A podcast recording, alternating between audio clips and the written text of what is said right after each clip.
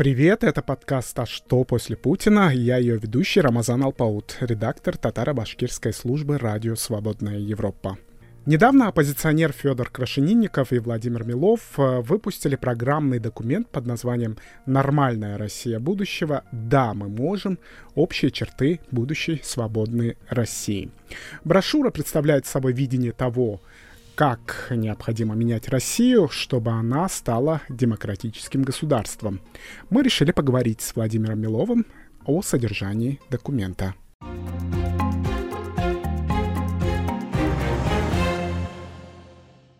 Владимир Милов, российский оппозиционер, соратник Алексея Навального, политик, экономист, публицист, вице-президент фонда «Свободная Россия».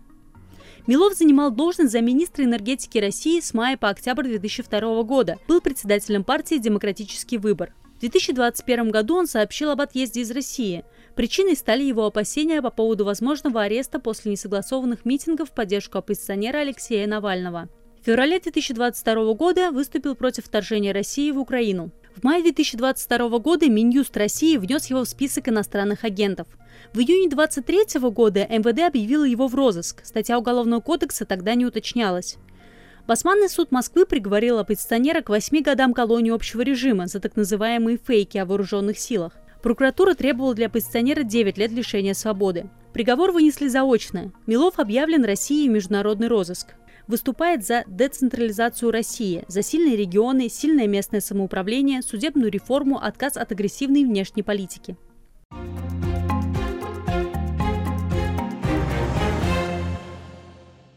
Сегодня Владимир у нас в гостях. Владимир, добрый день. Здравствуйте. В названии своей программной э, статьи или доклада э, вы используете выражение «мы можем». Э, татарстанцам этот призыв э, да более известен. Шаймиевские «безбулдрабыс», который означает то же самое, стало мемом для э, татарстанцев. Э, не боитесь ли, что ваш лозунг тоже превратится в мем?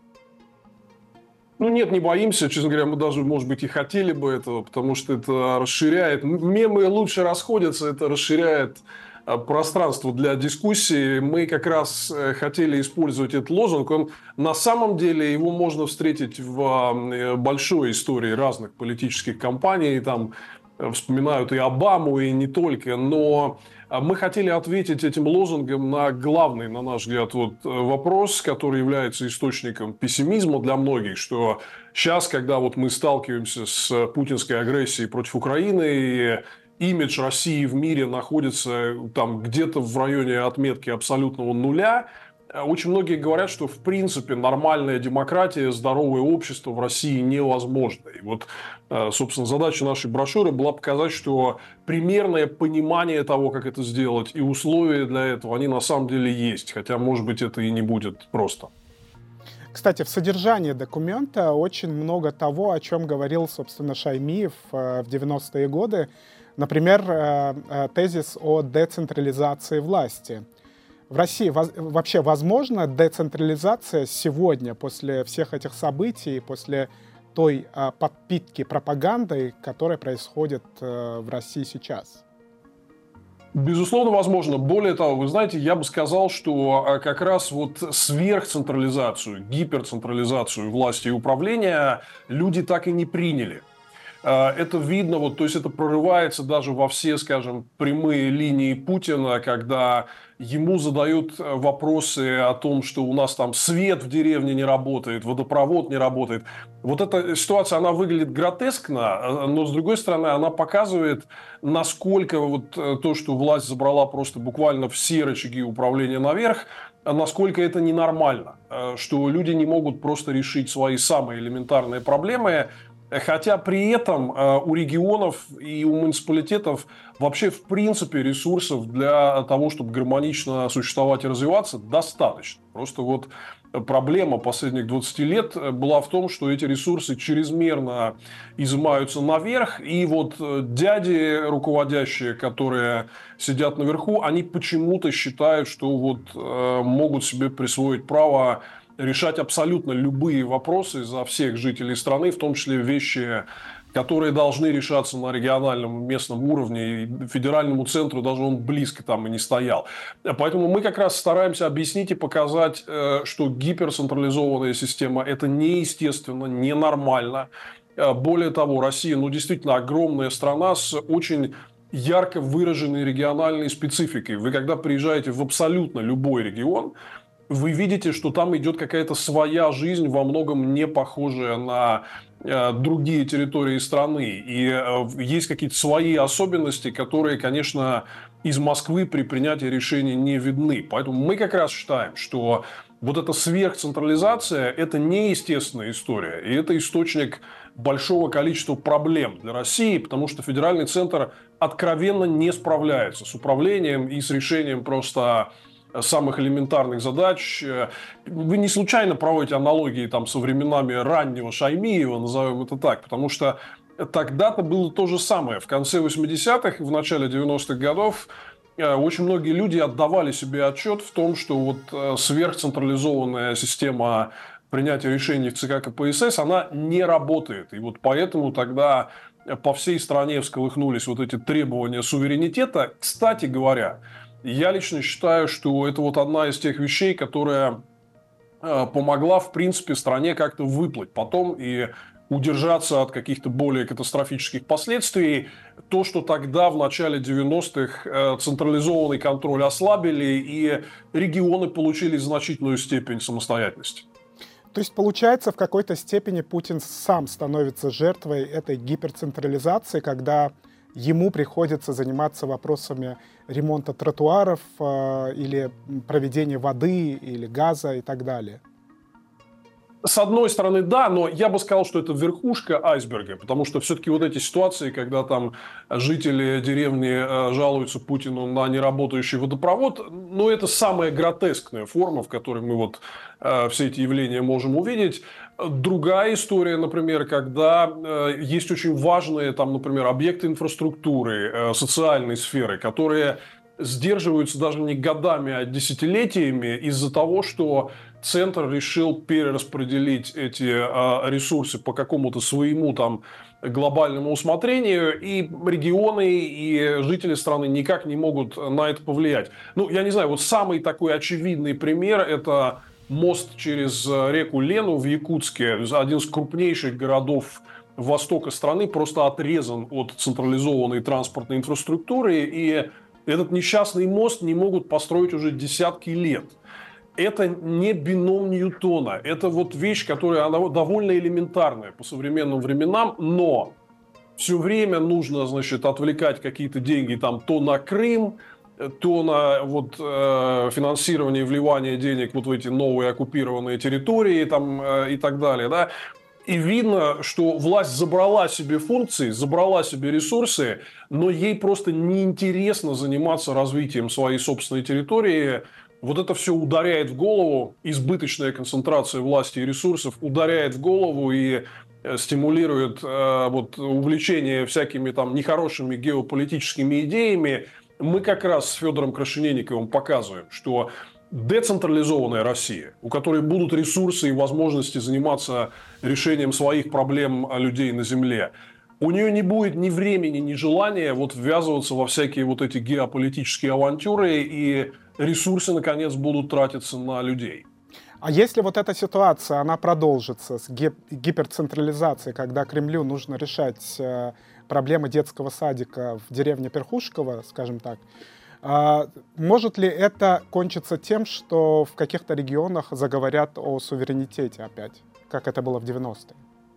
Это может кончиться этим. Вы знаете, мне кажется, что более опасная вещь. Э, когда в регионах говорят о суверенитете, это хорошо. И я, честно говоря, хотел бы услышать больше этих разговоров. Это будет признак того, что страна а, просыпается. Более опасная вещь – это то, что мы видим, что сегодня ресурсы, которые забираются у регионов, забираются у муниципалитетов, тратятся черт знает на что на войну, на коррупцию, на содержание совершенно ненужного, неэффективного э, силового и чиновничьего аппарата, на триллионные субсидии госкорпорациям, которые просто проедают их и не дают нам а, никакого конкурентоспособного продукта.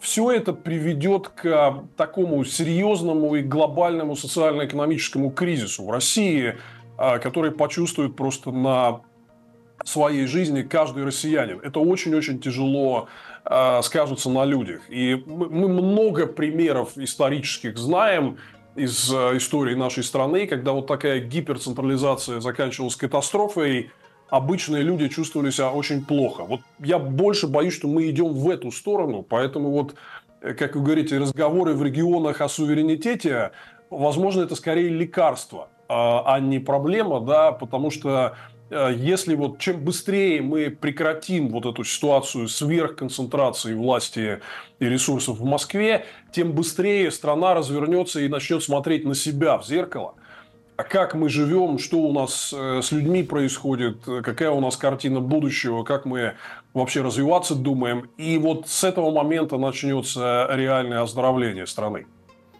Кстати, Татарстан и Башкортостан принимают э, бюджеты на следующий год с дефицитом. И на этом фоне Владимир Путин выступает и говорит, сколько денег э, Москва собирается выделять в аннексированные территории Украины.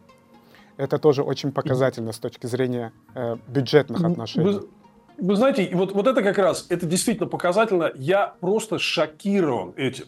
Просто шокирован этим, потому что это богатейшие регионы, э, у которых все должно быть в глубоком плюсе. Да? Это промышленно развитые регионы, это регионы, у которых есть нефть ресурсы, это крупнейшие сельскохозяйственные регионы. И у них бюджет при этом в дефиците. Понимаете, вот, вот до чего эта система довела страну. Что уже говорить про э, действительно депрессивные регионы, где нет особенных условий для какого-то экономического процветания сегодня, если уже Татарстан и Башкортостан э, бюджетно в минусе. Вот это как раз говорит о том, насколько ненормальная эта система сверхконцентрации всего в Москве.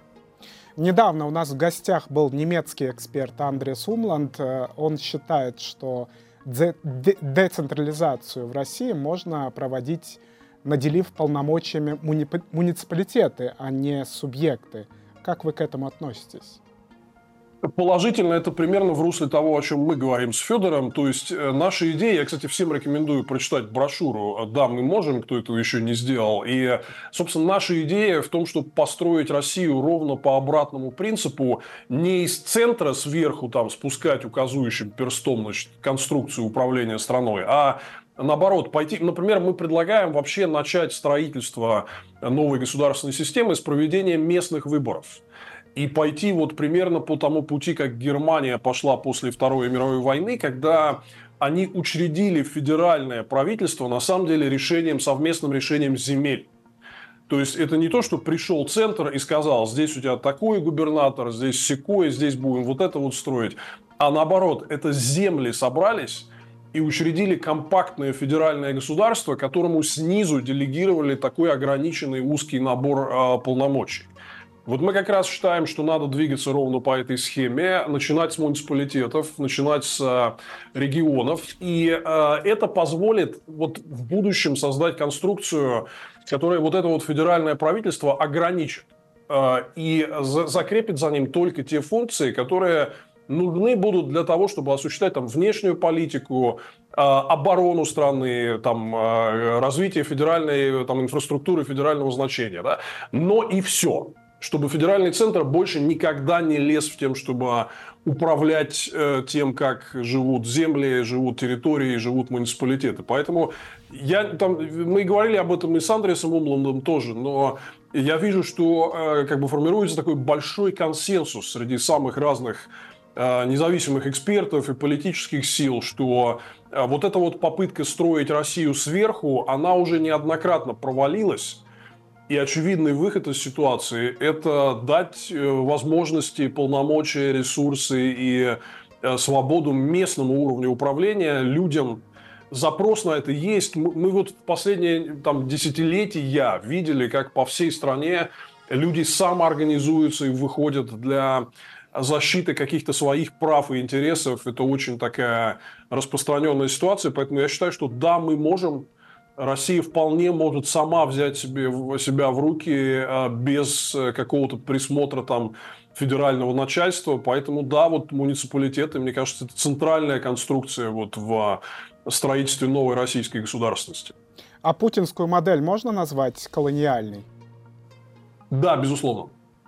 Это и есть. Я вот много лет уже об этом говорил и писал, что фактически это эксплуататорская модель, когда регионы, муниципалитеты, территории рассматриваются как некий источник ресурса, для федеральной власти, которые эти ресурсы используют в своих эгоистических целях.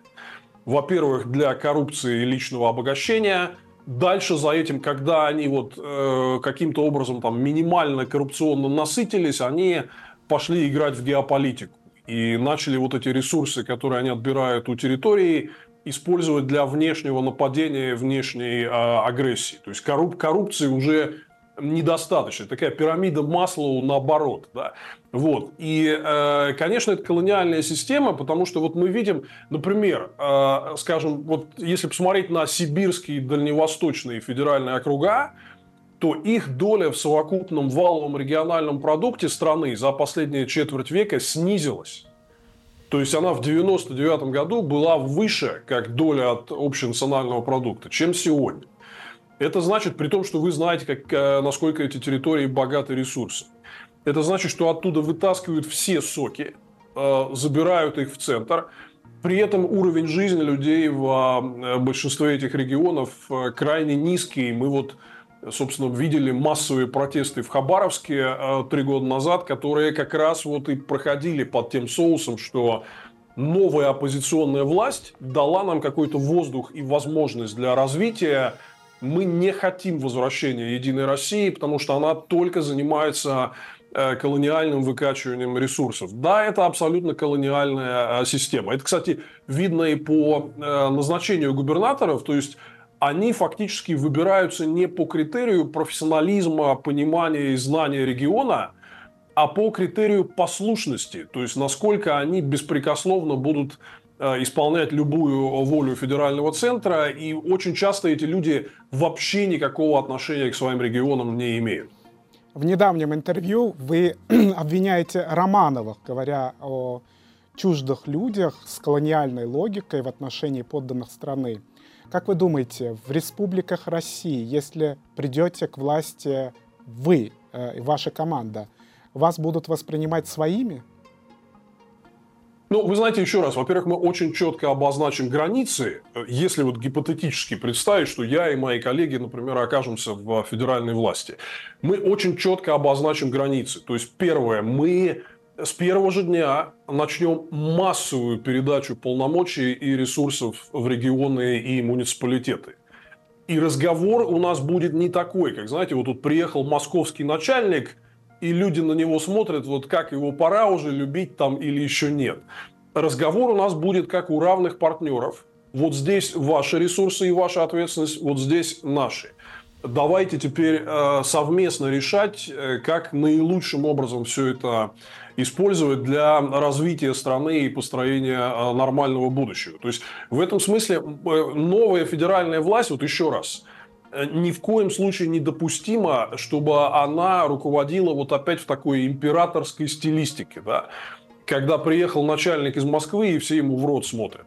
Отношения с регионами и муниципалитетами должны строиться по принципу равного партнерства, когда вот никто из этих сторон, э, есть полноценное разделение властей, и никто из этих сторон не является главным, а у них есть Э, свои четко очерченные э, границы полномочий. Это новая, непривычная система. Э, у нас, в общем, такого в России никогда не было, но была вот попытка сделать это в 90-е годы. Мы как раз и предлагаем учесть очень много, в том числе из негативного опыта того времени. Но еще раз, мы будем смотреть вот на взаимоотношения с регионами и муниципалитетами как на диалог, как на партнерство. Вот обратите внимание сейчас, э, э, насколько тяжело, например, дается достижение э, консенсусных решений и компромиссов в Евросоюзе, где 27 государств, вот они собираются в Брюсселе и принимают решения и могут не принять, потому что надо договориться со всеми. Да? и кто-то даже вот вредничает, выступает как заноза в боку, но принцип компромисса все равно действует. И все уважают э, друг друга как равных. Вот я считаю, что мы должны стремиться к такой системе, и я уверен, что мы можем ее построить. Я был в подавляющем большинстве регионов России и знаю, что огромный запрос на такую систему есть. Э, то есть э, в будущей России, о которой вы говорите, региональная власть, например, может не соглашаться с тем, что э, думает федеральная власть. Я правильно понимаю? Абсолютно, да. Э, единственное, что, конечно, федеральная власть должна будет следить за э, соблюдением определенных стандартов, прежде всего, гражданских и политических прав и свобод. То есть, если кто-то, например, там будет захватывать региональные телеканалы и везде показывать, какой губернатор хороший, а все остальные плохие, то, конечно же, здесь вот нужно будет федеральное вмешательство, но в том числе и с использованием прежде всего судебных механизмов, а не вот э, административной вертикали по праву телефонного звонка, как мы привыкли. Да? То есть это будет такая сложная система из большого числа институтов. Э, там федеральный центр считает, что э, руководство региона или муниципалитета что-то нарушает из законодательства, подает на него иск в суд, инициируется вот такая вот сложная процедура. Да? Но, тем не менее, конечно, вот как в любой свободной системе, мы увидим большое число там несогласий, э, и в том числе серьезных каких-то иногда противоречий и так далее. Это бывает. Можете посмотреть вот на те же европейские страны, например, там абсолютно нормальная ситуация, когда э, на там, национальном уровне у власти одна политическая сила или коалиция, да, а, скажем, э, во главе там, регионов или городов другие. И вот у них идет такая притирка между собой. Э, часто бывают разногласия и разные там взгляды на важные политические вопросы. Вот так развивается нормальный демократический процесс. Через диалог, через коалиционный процесс, через э, формирование консенсуса и так далее. Да, там в том числе присутствуют и очень часто большие разногласия. Это нормально.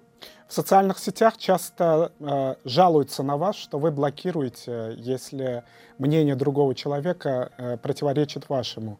В этой связи у меня возникает вопрос, готовы ли вы э, к тому, о чем вы говорите, что региональная власть будет не соглашаться с вами? Э, это несопоставимые вещи, то есть вот я не вижу никакого смысла в этом сравнении. Я блокирую тех, кто хамит в комментариях, чтобы расчистить комментарии как раз для нормального диалога, о котором я говорил. Если вы хотите, чтобы я вас не блокировал, не хамите. Вот просто простой э, принцип. Да? И, кстати говоря, я уверен, что он э, должен соблюдаться тоже и в разумном политическом управлении в будущей России на федеральном, региональном и э, местном уровне. Поэтому это вот сравнивать друг с другом совершенно бесполезно. А э, с другой стороны, если вы посмотрите на демократические страны, то вы увидите, что часто очень э, разные противоположные политические силы, в том числе те, которые блокируют друг друга в соцсетях. Вот, вот еще раз к вопросу, что блокировка в соцсетях ничего не значит ноль значения у нее. Люди просто очень много э, как бы этому э, придают. Да? Очень часто люди, которые заблокировали друг друга в соцсетях, садятся и подписывают коалиционное соглашение и работают по нему, потому что политический процесс это не соцсети, он э, устроен по-другому. Здесь вот э, есть воля избирателей, есть работающие законы, приходится работать, э, сотрудничать вместе. Поэтому у меня просьба поаккуратнее со сравнениями. Здесь вот, э, мне кажется, мы немножко вот перешли в гипотетическую такую плоскость. Мы ретранслируем э, вопросы наших подписчиков. Очень часто я обсуждаю, в том числе, готовясь к программе, и с коллегами, и с э, людьми, которые нас читают. Поэтому мы задаем вопросы, которые интересны нашей аудитории. В беседе с журналисткой Нино э, Рособашвили вы говорили, что исторически э, в основном э, национальные окраины приобретали свободу.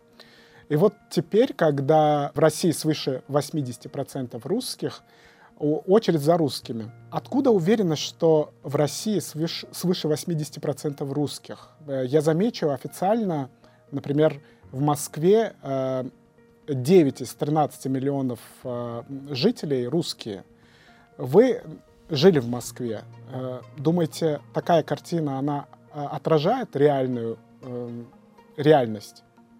Да, отражает. Отражает. Ну, просто поездите. Я, я не только же в Москве жил, я был в 62 э, регионах России. И но это просто факт. То есть это, во-первых, проверяемо там разнообразными данными учета населения. Во-вторых, это просто факт, э, что э, сегодня у нас есть территории, которые компактно э, населены этническими меньшинствами, но тем не менее все-таки вот реально ну, порядка 80% населения России это этнические русские, и в там, большинстве индустриально развитых регионов это довольно четко видно, поэтому здесь вот этот процесс, как вы говорите, вот э, со ссылкой на мое интервью, я имел в виду что? Что э, в 1917 году, когда развалилась Российская империя, как раз основными бенефициарами были национальные окраины, многие из которых получили независимость. Финляндия, и Польша, страны Балтии там и другие. Да? Следующий этап этого был в 1991 году, а на момент конца Советского Союза по официальным данным переписи населения этнических русских в СССР был только 50%. А вот как раз э, бывшие советские республики, которые стали независимыми государствами, в каждой из них э, как раз э, большинство было вот титульное, этническое. То есть русских там было не так много. Да? Вот, поэтому было вот эти две волны развала Российской империи и освобождения э, национальных окраин. Возможно, нас ждет следующее, не знаю, но тем не менее, все-таки э, подавляющая часть территории России населена этническими русскими. Тут, если у кого-то есть какие-то противоположные факты, я хотел бы их увидеть, я пока их не видел. Ну, а эксперты сомневаются в правдивости а, данных а, переписи, хотя других данных нет. А, но даже если принять за правду, что доля национальных меньшинств и коренных народов а, составляет около 20%, как вы думаете, а, это о чем говорит? Э, то есть они как-то меньше должны влиять на то, что происходит в стране? Нет, здесь э, речь вообще не идет о процентном соотношении в плане влияния. Наоборот, вот если вы прочитаете нашу брошюру с Федором Крашенинниковым, то мы как раз э, предлагаем создать дополнительные вот э, механизмы а, влияния политического, социального и культурного для этнических меньшинств, э, такие как вот национальные палаты представительства, которые а, могут быть сформированы не по территориальному признаку, а, например, если вы вот там в любом месте России живете или даже за ее пределами, но вот имеете российский паспорт и при этом а, представляете вот одно из этнических меньшинств, то вы можете иметь представительство в каком-то специальном органе, который будет вот э, в том числе на федеральном уровне, э, продвигать э, соответствующую этническую, социальную и культурную повестку. Так что мы как раз даже предлагаем приподнять роль этнических меньшинств. Мы считаем, что вот это этническое разнообразие – это достоинство России. Э, поэтому здесь вот это обсуждение процентов, на мой взгляд, оно не имеет слишком большого значения. Ну, просто это факт, что э, большинство населения России это русские, но э, факт наличия этнических меньшинств это очень важная часть нашей государственной идентичности, и мы должны предоставить им возможности для самореализации максимальной и для сохранения своей культурной идентичности. Вот мы с Федором об этом подробно говорим.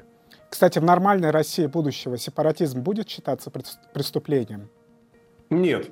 Нет. Э, вообще все разговоры о государственном переустройстве должны свободно вестись. И вот как раз здесь любые попытки ограничить это, это вот признаки такого гиперцентрализованного вот этого императорского мышления, которое нас заводит вот э, в те проблемы, с которых мы с вами начали разговор.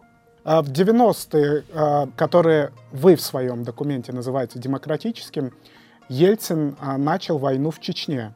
Первая война в Чечне началась в 1994 году. Что бы вы сделали, будь вы на его месте тогда?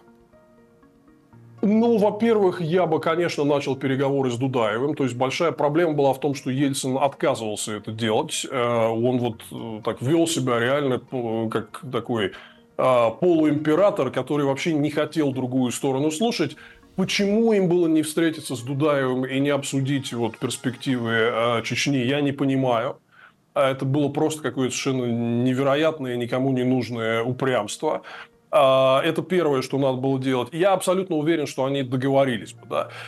Следующий момент. Вот э, так, дайте, если говорить прямо, да, про то, что было тогда. Я бы вообще убрал из э, уравнения Руслана Хасбулатова, а потому что Руслан Хасбулатов – это человек, который является одним из авторов вот э, всего этого конфликта. Он сам из Чечни, он был председателем российского парламента, и он тоже всячески препятствовал переговорам с Дудаевым. Например, в 1992 году, когда подписывали а, федеративный договор в, в июне 92-го, Хасбулатов произнес знаменитую фразу «Согласие Дудаева нам не надо». Хотя его никто не спрашивал. Но у него в Чечне были какие-то свои интересы. Вот его надо было от этого дела отодвинуть. Следующее, что бы я сделал, я бы привлек широкий спектр международных игроков, а, начиная от Турции, где в 90-е было демократическое правительство, которое оказывало существенное влияние вот на ситуацию, до стран Ближнего Востока, Европейского Союза, Соединенных Штатов, я бы привлек их к урегулированию этой всей ситуации. Уверен, что на ранней стадии вот с а, Дудаевым можно было договориться. Ну и, конечно, вот эта вот война, она была совершенно точно не нужна никому. То есть, если вы спрашиваете, что бы я сделал, первое, я провел красную черту, что никаких войн за территориальную целостность мы не ведем. И если возникают какие-то здесь проблемы или трения, мы решаем это все путем мира, путем переговоров. Вот вы упомянули про федеративный договор. А, есть э, субъекты, которые его подписывали, но а, этих договоров уже нет, как нет э, много чего еще. Например, э, должности президента. Теперь последняя республика, которая переименовала название главной должности – из президента в Раиса, э, это был Татарстан. Как вы считаете, э, в стране должен быть один президент или, возможно, много президентов?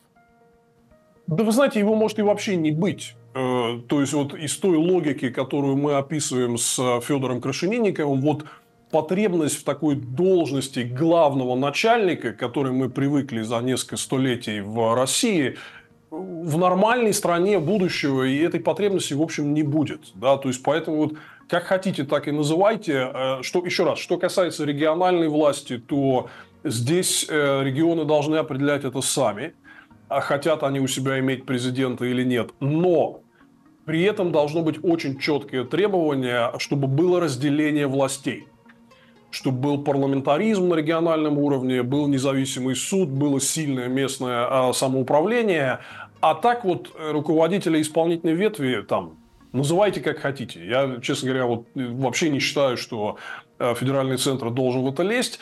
А что касается федерального уровня, то по сути дела там какой президент с церемониальными функциями у нас может и быть. Но вот в таком вот как бы гвозде, на котором держится вся система, как сегодня, у нас в нормальной России будущего потребности не будет.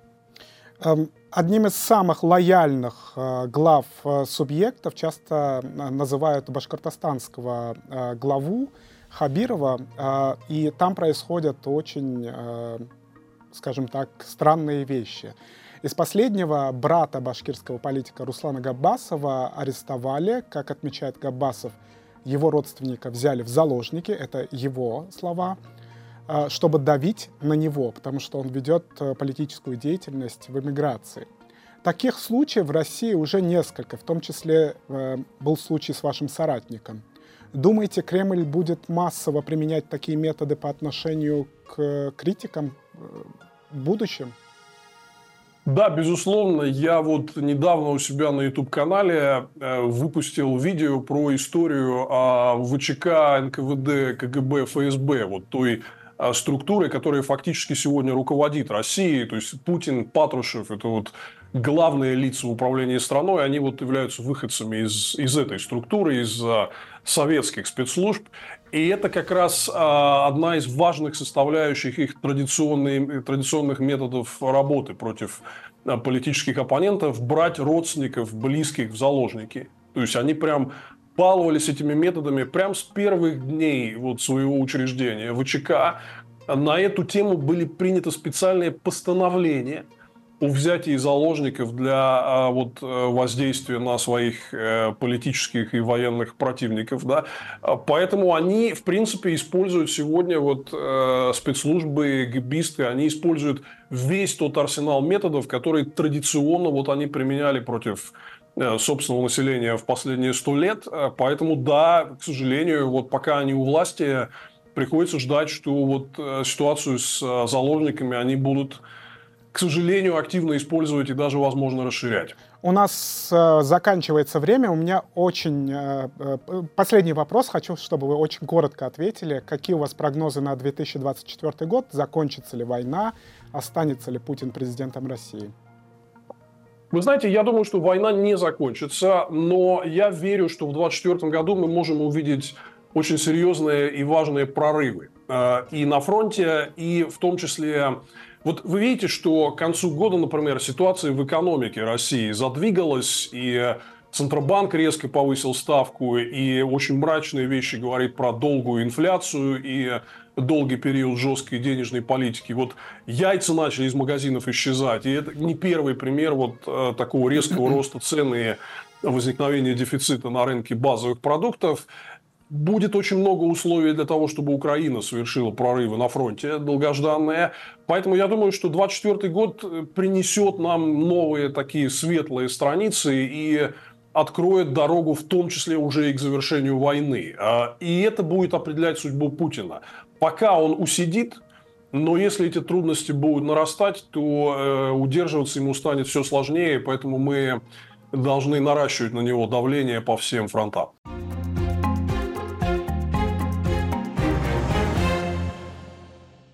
Это был очередной выпуск подкаста «А что после Путина?». Мы говорили о видении будущей России с российским оппозиционером Владимиром Миловым.